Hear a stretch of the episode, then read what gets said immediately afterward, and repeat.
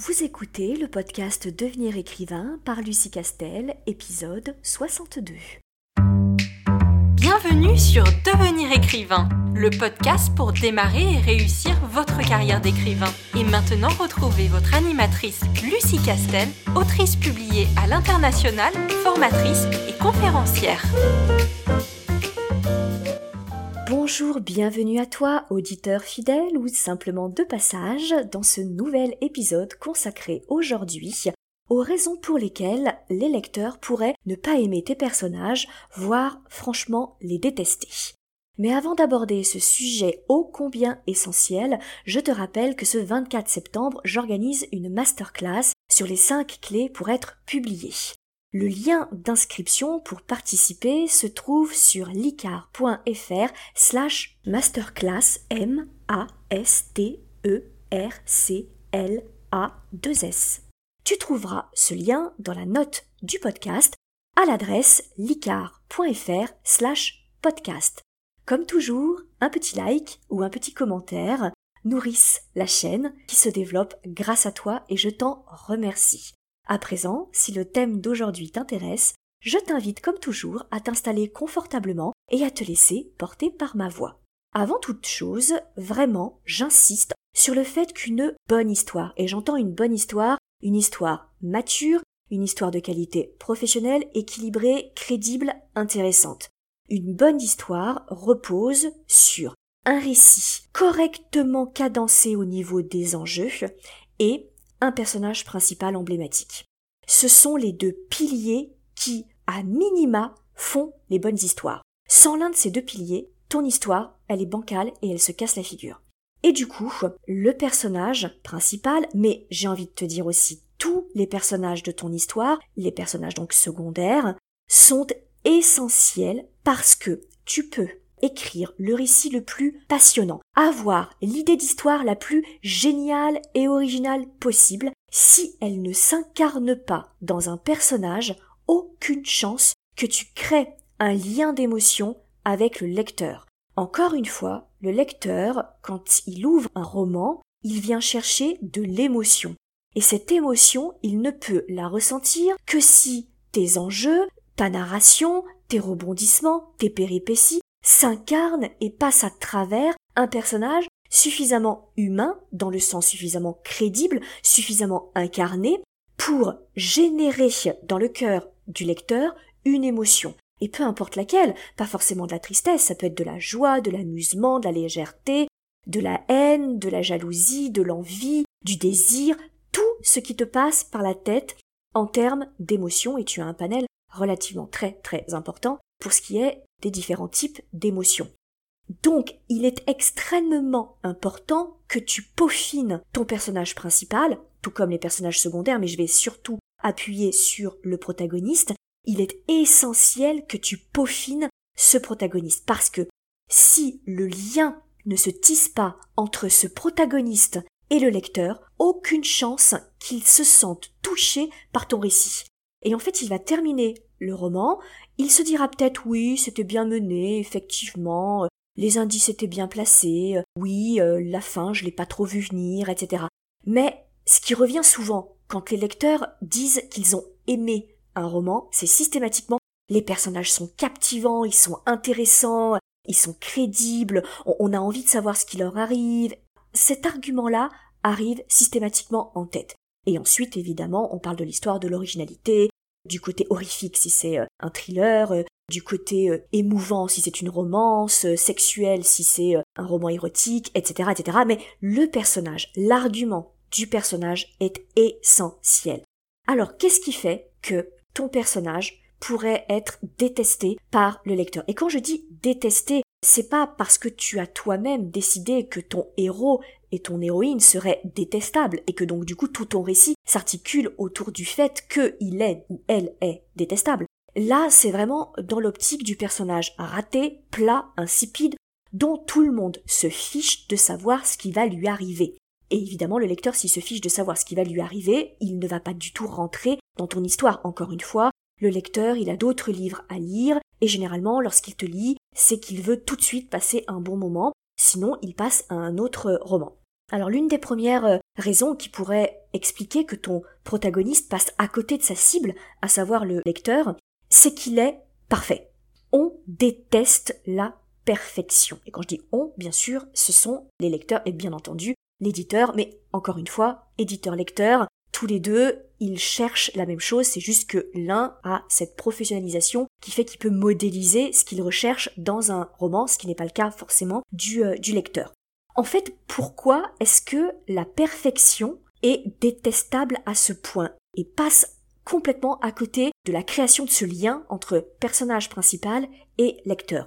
Tout simplement parce que le lecteur ne peut jamais s'identifier à la perfection. C'est pas possible. L'empathie, elle ne peut pas venir, elle ne peut pas être générée par la perfection. En fait, quand on est sur de la perfection, sur un héros qui est à la fois euh, empathique, jovial, à l'écoute des autres, au service des autres, qui aime son prochain, qui a de l'humour, qui sait être en retrait, etc., et qui n'a aucune zone d'ombre, et quand je dis zone d'ombre, une véritable zone d'ombre, hein, pas euh, toutes ses qualités et en défaut, le héros est impatient. Euh, alors l'impatience, c'est pas un vrai défaut. Un vrai défaut, c'est être jaloux, être envieux. Voilà, c'est ça, hein, des défauts, des démons, des choses qu'on a tous en nous et contre lesquelles on lutte, et le fait de gagner contre fait de nous des êtres supérieurs à ce qu'on devrait normalement être si on se laissait aller à ses propres démons. C'est ce qui nous rend beau, en fait, c'est ce qui rend l'être humain si fort parce qu'il sait qu'il a des démons au fond de lui et il lutte contre ces démons pour donner le meilleur de lui-même. C'est ça qui fait tout l'intérêt d'un être humain et a fortiori évidemment tout l'intérêt d'un personnage et d'un personnage principal de, euh, de fiction.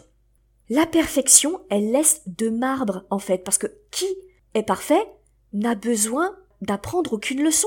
Il n'a besoin d'aucun perfectionnement puisqu'il est déjà au taquet. Alors qu'est-ce qu'on pourrait lui rajouter à ce protagoniste qui est déjà empathique, à l'écoute des autres, aimé de ses amis, généreux, patient, au service des autres, ben, qu'est-ce qu'on pourrait lui apprendre de plus? Qu'est-ce qu'il pourrait acquérir d'autres comme compétences et comme dons, j'ai envie de dire? Et puis s'il a toutes ces qualités, les rebondissements qui vont arriver nécessairement dans le récit, bah finalement il va bien trouver à s'en sortir étant donné qu'il est déjà tellement blindé de qualités et de dons Bon, il n'y a pas trop trop de danger à ce qu'il n'en s'en sorte pas, euh, avec sa générosité, son empathie, le fait qu'il est aimé par plein de monde, etc. Bon, il trouvera toujours bien quelqu'un pour l'aider à se tirer euh, d'affaire. Donc, évidemment que dans ces cas-là, on n'a pas tellement peur pour lui. On sait bien qu'il va retomber sur ses pattes, il est déjà tellement parfait. Tu comprends bien que, dans ces cas-là, un héros qui est trop blindé de qualité et de dons ne peut pas créer l'empathie, c'est la faille. C'est la fragilité qui permet de créer un lien de solidarité et un lien d'empathie et qui permet au lecteur de se dire Tiens, je serais curieux, curieuse de savoir comment il va s'en sortir, comment il va passer outre sa timidité maladive, le fait qu'il soit jaloux de tout, le fait qu'il ait un complexe d'abandon qui lui fait faire n'importe quoi. Comment ce, personnage un peu cassé, un peu cabossé, un peu fêlé, du coup, va s'en sortir et va devenir autre chose que ce qu'il est à l'heure actuelle. Et du coup, il est très important, lorsqu'encore une fois tu travailles la fiche de personnage, de bien doser tes qualités et tes défauts, et d'éviter absolument le listing de qualités qui fait cinq lignes, et en défaut, la personne elle est un peu impatiente, ou des fois elle se met en colère. Ça ce sont pas des défauts. Et si je te dis ça, c'est parce que je l'ai déjà lu dans des fiches de personnage tu comprends bien que ça, tout le monde, à un moment ou à un autre, euh, même si on est euh, absolument euh, aussi blanc que blanc qu'un ange, il y a des moments où on est un petit peu impatient. Je veux dire, pour qui est déjà allé une fois à la poste en heure de pointe, je défie n'importe quel saint de pas perdre de pas perdre patience. Et c'est pas parce qu'il perdra patience et qu'il s'énervera un peu que c'est un vrai défaut. On est bien d'accord. Donc, lorsque tu doses tes qualités et tes défauts, fais bien attention qu'il y ait un réel équilibre et que ce soit pas des petits défauts pas très très compliqués et puis moult qualités qui font que euh, ce héros est absolument euh, parfait et euh, enfin sur le papier c'est génial. Et donc quand tu crées ton protagoniste, je te recommande vraiment d'éviter de créer ce que moi j'appelle le personnage principal fantasme. Nous, en tant que pour le coup, on n'est absolument pas parfait, parce qu'on est un être humain, et que par définition, l'être humain n'est absolument pas parfait. Donc on a conscience de notre imperfection, et parfois, parce qu'on a cette chance de pouvoir concrétiser nos rêves et notre imagination et nos fantasmes sur papier, on a un peu tendance parfois à créer un personnage fantasme. C'est-à-dire qu'en gros, on met tout ce qu'on aimerait être ou tout ce qu'on aimerait rencontrer dans la vraie vie, on le met dans un personnage. Alors soit on le met dans l'antagoniste, soit on le met dans un personnage secondaire, soit, plus grave, on le met dans le, euh, protagoniste. Et du coup, ça c'est un écueil qu'on a souvent, mais qu'on a tous, hein, faut pas culpabiliser de le faire et de l'avoir fait au moins une fois. C'est que on aime ces personnages, on les voit évoluer et des fois, eh ben on aime bien rêver un peu et fantasmer un peu et de se dire ah dans mon esprit si je pouvais être le héros de ma propre vie ou l'héroïne de ma propre vie à quoi est-ce que je ressemblerais? Et là on met euh, toutes les qualités euh, possibles et imaginables qu'elles soient physiques ou qu'elles soient euh, morales évidemment et du coup on se retrouve avec un, protagoniste qui est trop parfait alors un autre exemple que j'ai souvent vu dans une certaine littérature particulièrement la littérature de fantasy et de young adult on se retrouve avec une héroïne qui, en apparence en tout cas, est tout à fait quelconque, mais vraiment, c'est-à-dire qu'on ne se retourne absolument pas sur elle, que ce soit physiquement, ou que ce soit sur ses hautes qualités morales, ou sa haute intelligence, etc. Et en réalité, parce qu'elle l'ignore, elle cache des dons absolument extraordinaires, c'est l'élu, et alors du jour au lendemain, elle passe de la fille qui était complètement insipide, anodine, euh, sans aucune couleur ni saveur, sans aucune aspiration, sans aucun vrai défaut, sans vraiment de qualité, etc., à une super héroïne qui a euh, tous les pouvoirs, que, tout le monde convoite, que tout le monde aime, etc. Il faut absolument éviter, là pour le coup c'est une mise en scène de la perfection. Alors bien sûr, euh, tu vas me dire, bah oui, mais au début elle est pas parfaite, mais c'est de la triche, parce qu'en réalité très vite elle devient parfaite. C'est-à-dire que dès l'instant où elle se rend compte qu'elle est de nature extraordinaire et qu'elle a des pouvoirs qu'elle ignorait, elle se retrouve tout de suite, alors pas le petit level du pouvoir, elle passe tout de suite de euh, je ne suis rien dans mon lycée et dans mon école à je suis surpuissante et personne autour de moi dans son monde merveilleux qui s'ouvre à moi n'est aussi puissant que moi. Et au final, elle est parfaite. Elle est parfaite dans le sens où sa première transformation, elle est réussie et qu'elle est parfaite, même si elle galère un petit peu après, elle galère pas tant que ça parce qu'elle est tellement surpuissante que du coup on se doute bien qu'elle va s'en sortir évidemment. Voilà, fais la chasse à cette perfection parce qu'on déteste la perfection. Il faut que tu te sortes de la tête le fait et l'idée que plus tu vas rendre un héros ou une, héroïne beau, belle, pleine de qualité, etc., et plus on va l'admirer. C'est faux. L'admiration du lecteur va venir de la force que ton protagoniste met dans sa transformation. Le fait que, en partant avec des handicaps, avec des défauts, il en fait quelque chose d'extraordinaire. Il devient bien meilleur que ce qu'il n'était. C'est ça qui fait que le personnage devient admirable. Mais quand dès le départ, on a tous les dons, on est super puissant ou puissante dès le départ, c'est pas admirable ça, puisque dès le départ on a un don et le seul don qu'on récupère, il est déjà parfait. Ça c'est extrêmement important. Et puis, il y a une autre chose que je dis et que je répète souvent, c'est que un bon romancier est un bon illusionniste. En fait, il faut que tu fasses croire au lecteur que le monde qu'il découvre dans la narration pourrait être réel, même si euh, tu l'emmènes dans un monde parallèle, sur une autre planète, loin dans l'histoire, en avant, en arrière, peu importe, il faut que tu puisses lui dire ça pourrait exister dans la vraie vie. Les personnages pourraient sortir du livre et tu pourrais discuter avec eux, ils ont l'air réels. Et ça, c'est ce qu'on appelle le sacro-saint principe de la vraisemblance. En fait, il faut que tes scènes, qu'elles soient d'action ou de description et tes personnages, répondent aux caractéristiques de la vraisemblance, qu'ils aient l'air réels. Et pour cela, le moyen le plus simple d'y arriver, c'est de copier le réel, de copier la vraie vie. Et on est bien d'accord que dans la vraie vie, les gens parfaits n'existent pas. Les gens parfaits, ils sont sur Instagram et c'est Instagram qui les rend parfaits. Donc c'est pas du tout les gens à l'origine. Évidemment que si tu crées un protagoniste qui est parfait, évidemment qu'il ne sera pas crédible, évidemment qu'il sera invraisemblable, évidemment que le lecteur n'adhérera pas à ce personnage-là, parce qu'il se dira, oui, bon, évidemment, évidemment, oui, bah il est beau, il est grand, il est ténébreux, euh, il a tous les pouvoirs, il sait toujours quoi faire, il sait toujours... Euh, voilà, alors évidemment, ça peut marcher euh, dans certaines littératures parce que ça devient risible et caricatural, mais c'est très casse-gueule si je peux me permettre. Donc encore une fois, quand, comme on est dans une optique de mettre toutes les chances de ton côté, lorsque tu vas soumissionner ton manuscrit auprès d'un éditeur ou que tu vas te lancer en auto-édition, fais attention de bien équilibrer les failles, les problèmes et les qualités de ton personnage. Et encore une fois, l'équilibre, il est dans les deux sens. Là, je parle de perfection, mais ça marche aussi, tu sais, cette fameuse figure de l'enquêteur ou du policier, qui est une figure absolument apocalyptique, où euh, le, le héros est alcoolique, il est infidèle, il est violent, il a abandonné ses enfants, il est au fond du trou, il a essayé de se suicider 50 fois. Voilà. Et là aussi, ça devient risible, mais parce qu'il devient parfait dans l'autre sens, en fait. La perfection de ses imperfections fait que c'est risible. Garde en tête de rester vraisemblable. Copie la réalité.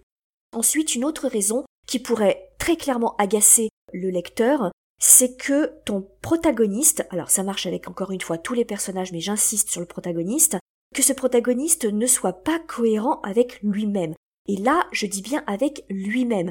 Il peut avoir des réactions que le lecteur peut trouver complètement débiles ou complètement sorties euh, de l'espace. Mais si c'est cohérent avec le caractère du personnage, ça choquera pas. Parce qu'il se dira, alors moi, à sa place, je n'aurais pas du tout réagi de cette façon-là, mais, étant donné que c'est ce personnage-là, bah, c'est cohérent avec lui-même. Il ne pouvait pas réagir d'une autre façon. Typiquement, dans un récit, quand, d'un chapitre sur l'autre, tu as ton protagoniste qui réagit de façon complètement incohérente avec ce qu'il a fait jusque-là, sans que ce changement d'attitude soit expliqué par un élément de la narration. Parce que si c'est expliqué, aucun problème. Mais si jamais ça n'est pas expliqué, alors encore une fois, tu vas sortir le lecteur de l'illusion de réalité et de crédibilité de ton roman. Et ça, faut absolument éviter parce que c'est un peu comme un tour de magie. Si le spectateur y voit les ficelles qui rattachent le poignet de l'illusionniste au lapin dans le chapeau, il sort du spectacle. Et donc après, quoi que fasse le magicien, même le tour le plus extraordinaire du monde n'empêche que le spectateur, maintenant, il sait que c'est pour du faux. C'est pareil pour un roman. Si le lecteur sort de l'illusion de réalité et de vraisemblance du roman, tu auras beau après faire des scènes extraordinaires, des dialogues extraordinaires, n'empêche que il y a eu une rupture avec le lecteur. Tu as rompu le lien avec le lecteur, il est sorti du livre et il aura beaucoup de mal à y re-rentrer. Pour cela, encore une fois, bah, il n'y a pas de secret, je te renvoie à la fiche de personnage. Plus tu vas creuser la fiche de personnage, plus tu vas la développer, plus tu vas la travailler, et moins tu prendras le risque de faire faire des choses à ton protagoniste qui sont complètement incohérentes et illogiques avec ce que tu as développé jusque-là. Et encore une fois, tu peux le faire à partir du moment où tu l'expliques et pas de façon euh, gadget et sortie du chapeau parce que tu veux essayer de te rattraper et tu fais une petite pirouette, pas du tout, mais que ce soit logique dans la narration. Autre raison qui crispe le lecteur, les lecteurs, c'est que ton personnage soit totalement insipide et plat.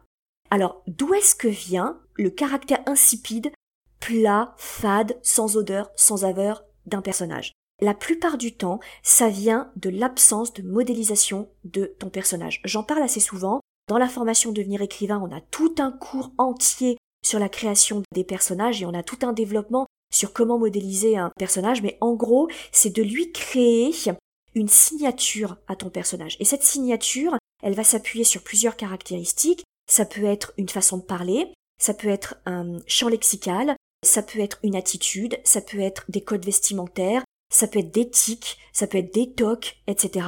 que tu distilles tout au long du roman, de façon évidemment subtile, tu les montres, tu ne les expliques pas. Bien sûr, on doit les découvrir au détour d'un dialogue, au détour d'une réaction, etc. Et tu vas en fait cartographier ton personnage. Tu vas lui dessiner des contours qui fait qu'il va avoir une coloration particulière et qui fait qu'à tous les coups, même si tu ne spécifies pas qui parle et qui agit, au bout de quelques chapitres, le lecteur va le reconnaître à tous les coups. Il va le reconnaître dans sa façon de s'exprimer, dans sa façon de réagir, dans sa façon de bouger et dans sa façon de maîtriser son espace ou de ne pas maîtriser son, euh, espace. Et c'est ce qu'on appelle la modélisation du personnage et c'est une règle fondamentale lorsqu'on parle de création de personnage. Il y a une autre chose aussi qui peut expliquer que ton personnage est insipide et complètement plat, flat, etc. C'est que ce personnage ne possède aucune aspiration. En fait, personne dans la vraie vie ne possède aucun rêve, aucun but, aucun fantasme, aucune aspiration, quand bien même ce soit euh, complètement euh, déconnecté de sa réalité, que ce soit euh, irréaliste, peu importe, mais tout le monde, au fond de lui, il espère quelque chose. Et il n'y a pas de raison, par rapport au principe de vraisemblance, il n'y a pas de raison pour que ton personnage ne possède pas cette aspiration. Peu importe que finalement ça se concrétise ou pas, mais tous les personnages, ils poursuivent plus ou moins un but, plus ou moins consciemment, clairement au début du roman, en tout cas, et puis peut-être que son but va euh, se modifier tout au long de la narration. Mais c'est par exemple un protagoniste qui veut gagner plus, qui veut faire carrière, qui veut devenir chanteur, qui veut renouer avec sa mère, qui veut retrouver son grand-père, qui voudrait perdre du poids. Des petites choses, pas forcément euh, des grandes aspirations qui reposent sur rien, qui sont très imprécises, comme par exemple ce qu'il veut c'est être aimé avant tout. Ben, ça peut être des choses beaucoup plus concrètes, et d'ailleurs il vaut mieux que ce soit des choses beaucoup plus concrètes, ça donne de la densité à ton personnage. Donc quand tu crées ton personnage, pense à lui donner un but au début de l'histoire, ça va lui donner de la profondeur, de la lourdeur, ça va lui donner de la densité, et ça c'est extrêmement important. Autre raison qui peut expliquer que le lecteur puisse ne pas adhérer à ton protagoniste, c'est que celui-ci soit unidimensionnel. En gros, que tu n'aies développé qu'un seul aspect de sa personnalité. C'est-à-dire que dans ta fiche de personnage, tu as bien pensé à faire toute une liste de qualités et de défauts, mais très concrètement, quand tu écris ton manuscrit, tu te rends compte qu'en fait tu mets en avant qu'un seul aspect de sa personnalité, qu'un seul défaut ou qu'une seule qualité. Par exemple, systématiquement, tu vas montrer ton protagoniste en situation de colère, en situation de mutisme, en situation euh, de joie perpétuelle, en situation de bouderie perpétuelle, en situation euh, de mise en avant, de charisme, etc. Bref, tu ne mets en avant essentiellement qu'une seule de ces caractéristiques. Et pourquoi ça pose problème? Bah Parce que d'abord, ça va le caricaturer, et à partir du moment où tu caricatures un personnage, ben, il devient invraisemblable. Dans la vraie vie, les gens sont jamais caricaturés à ce point, ils ne sont jamais que colère, ils ne sont jamais que jalousie, ils ne sont jamais même la personne la plus jalouse, même le pervers narcissique, sait montrer une autre facette de lui-même, ne serait-ce que pour piéger sa victime. Donc ton personnage, il manque de crédibilité. Et enfin, il devient très prévisible, c'est-à-dire que si tu fais réagir ton protagoniste toujours de la même façon, toujours d'une seule et même voix, alors il devient parfaitement prévisible. Donc le lecteur s'ennuie, donc le lecteur va décrocher de l'illusion de merveilleux de ton récit. Et enfin, la dernière euh, raison à laquelle je pense quand on parle de protagonistes ratés qui n'arrivent pas à créer le lien avec le lecteur, bah, ça fait directement suite à ce que je viens de dire, c'est quand tu exagères, quand tu le caricatures trop.